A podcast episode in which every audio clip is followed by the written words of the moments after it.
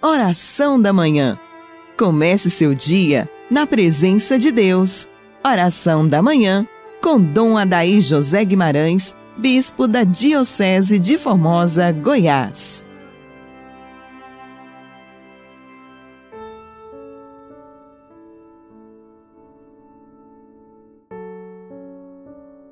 Graças e louvores se deem a todo momento ao Santíssimo e Diviníssimo Sacramento. Inicio com você, prezado ouvinte, nesta manhã de quinta-feira, dia de adoração, mais um momento orante, em nome do Pai, do Filho e do Espírito Santo. Amém. Quando nós pensamos na Eucaristia, que é o sacramento do, do corpo e do sangue do Senhor, através das espécies do pão e do vinho consagradas na Santa Missa, nós pensamos também nesta união da Igreja, união dos cristãos nos mesmos sentimentos de nosso Senhor Jesus Cristo. Hoje eu quero convidar você a rezar pelos católicos perseguidos na China comunista. Nós tivemos nesse dia 21 a prisão de um bispo, sete padres e treze seminaristas. Isso está no site Aleteia, que é um site de notícias católicas pelo mundo afora. Na verdade, a grande mídia nem fala disso. Esse bispo foi tem o nome de Dom Zhang, foi nomeado por São João Paulo II em 1991. E desde lá ele tem sido tremendamente perseguido por este sistema chinês, que é um sistema ditatorial. Na China nós temos uma ditadura, não há liberdade na China, nem liberdade de imprensa, nem as pessoas são livres. Então o povo chinês sofre muito desde a década de, de 40, quando foi instaurado o comunismo naquela naquela, naquele grande país, os cristãos passaram a ser perseguidos, não obstante todas as tentativas que o Papa tem feito para sanar essas dificuldades, cedendo a, a própria, ao próprio governo chinês algumas condições para a nomeação dos bispos para ver se para a, a perseguição, mas isso nunca é observado. Aliás, não se confia em nenhum nenhuma ditadura, seja ela de qual matriz ideológica. E a ditadura chinesa é uma ditadura muito pesada que persegue realmente o seu povo. Não há liberdade na China, apesar de ter havido todo esse crescimento econômico, mas o povo não tem liberdade, como nos outros países onde se instaura as ditaduras e, sobretudo, a ditadura comunista, que é muito dura, que é muito é, violenta e não cede geralmente aos cristãos. Isso aí em Cuba também, a igreja sofreu muito e sofre até hoje. Na Coreia do Norte é proibido. Se tem cristãos, é às escondidas, com muita dificuldade, e por aí vai. Então quero pedir que nós rezemos por esses nossos irmãos que sofrem. Os católicos têm visto estas atrocidades na China, a destruição de igrejas, a retirada da cruz das nossas igrejas. É um sofrimento muito grande. E é bom lembrar que na China há uma abertura muito grande do povo à fé cristã. É um terreno muito fértil para a evangelização. O problema é a ditadura, é a perseguição que se faz não só à Igreja Católica, mas aos cristãos em geral naque, naquele país.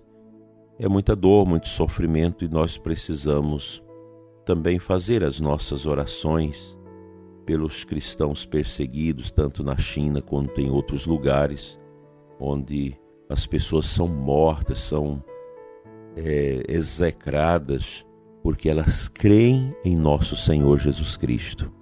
É interessante que a fé cristã ela é algo tão profundo tão libertador que todos os ditadores ao longo da história têm esse receio do cristianismo, porque a fé cristã nos leva a obedecer mais a Deus do que aos homens. E a fé, ela inquieta, porque nosso Senhor trouxe ao nosso coração esta profunda liberdade. E onde os cristãos vivem, onde os cristãos professam sua fé, vem junto esse senso de serem livres e fiéis em Cristo. E isso geralmente desagrada, causa desconforto nesses totalitarismos. Que Deus ajude que o mundo vá se libertando destas práticas de perseguição à fé, de perseguição à religião, de perseguição à liberdade das pessoas. Que o Senhor nos ajude a viver esta profunda comunhão com aqueles que sofrem na nossa igreja em diversos lugares do mundo e agora especificamente na China comunista.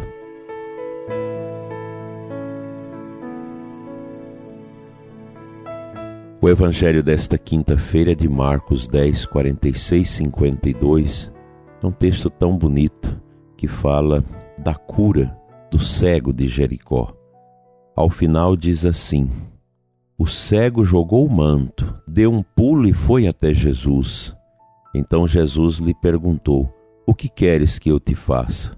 O cego respondeu: Mestre, que eu veja. Jesus disse: Vai a tua fé te curou. E no mesmo instante ele recuperou a vista e seguia Jesus pelo caminho. O cego recebe a cura pelo dom da sua fé, ele crê que no nome de Jesus há um poder para curá-lo e ele se levanta da sua condição de cego, vai até Jesus e recebe a cura e sai feliz pelo caminho, seguindo a Jesus. O cego não volta para casa, ele não volta para o seu ambiente familiar, ele segue Jesus, ele integra-se à família de Cristo, os discípulos, os apóstolos, que itinerantemente percorriam as estradas, os lugares, as cidades da Terra Santa, anunciando a chegada do Reino a chegada do Messias. O exemplo desse cego é muito bonito para nós, que também devemos cultivar uma fé firme, uma fé de adesão a nosso Senhor com toda coragem. Neste momento da nossa história, nós sabemos do quanto pessoas sofrem, se angustiam pelas perdas dos seus parentes, dos seus amigos, pelas dificuldades econômicas, trabalho, empresas falidas, há muito sofrimento no mundo. E estas realidades elas não podem cegar a nossa fé. Assim, prezado ouvinte, mesmo na dor, mesmo no grande sofrimento da sua vida, não deixe a sua fé esfriar. Eu tenho recebido testemunhos muito bonitos de pessoas que tiveram é, perdas enormes nas suas famílias, parentes, amigos que morreram, várias pessoas na mesma família, e estas pessoas, longe de fugir da fé, elas se aproximaram mais do altar de Deus. Estão mais propensas a um crescimento espiritual que as ajude a entender esta dimensão do sofrimento, da perda criando uma ressignificação a partir do mistério da redenção de nosso Senhor para toda esta situação de dor e de sofrimento. É assim que os cristãos devem se portarem. Nós não podemos deixar que o sofrimento, as perdas, leve junto a nossa fé, a nossa esperança, o nosso sonho de vida cristão chora seus mortos no início, reza, oferece o santo sacrifício da missa em sufrágio dessas almas, mas depois você organiza a sua vida, mesmo com a saudade, mesmo com a dor, mas nós temos nossas obrigações na família, na igreja, na comunidade, na sua paróquia, para realizarem. Daí é importante ter esta fé de Bartimeu, o cego que joga a capa fora, que joga fora sua condição de cego e aceita que agora ele vai enxergar com o próprio olhar de Cristo. Curado, ele segue Jesus. Eu sei que muitas pessoas precisam da cura do sofrimento, da perda, dos parentes, dos amigos, as perdas também econômicas, de emprego e de muitas situações. A hora não é de desespero, mas de esperança, de fé e de muita confiança em Deus. Tudo vai passar e nós vamos ter um novo tempo, uma nova esperança, porque o nome de Jesus tem poder e o sangue dele nos purificou.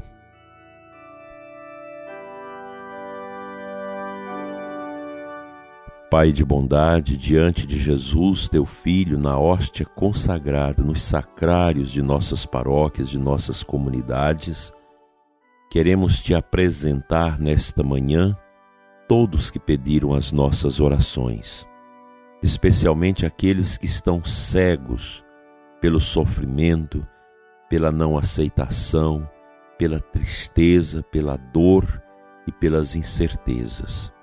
Pai de bondade, que a força de Jesus Eucarístico, teu Filho amado que sofreu e morreu por nós, alcance o coração do ouvinte que sofre, do ouvinte que vive situação de grande solidão interior, medos, tristezas, fragilidade na fé, fragilidade psicológica. Dai, Senhor, a graça da cura a todos os que sofrem.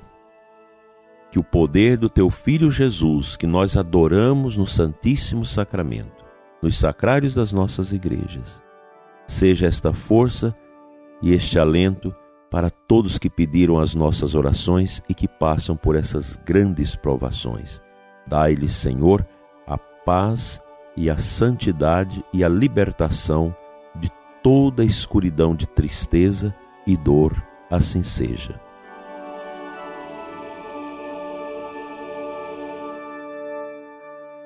O bom Deus te abençoe, prezado ouvinte, e te guarde, em nome do Pai, do Filho e do Espírito Santo. Amém.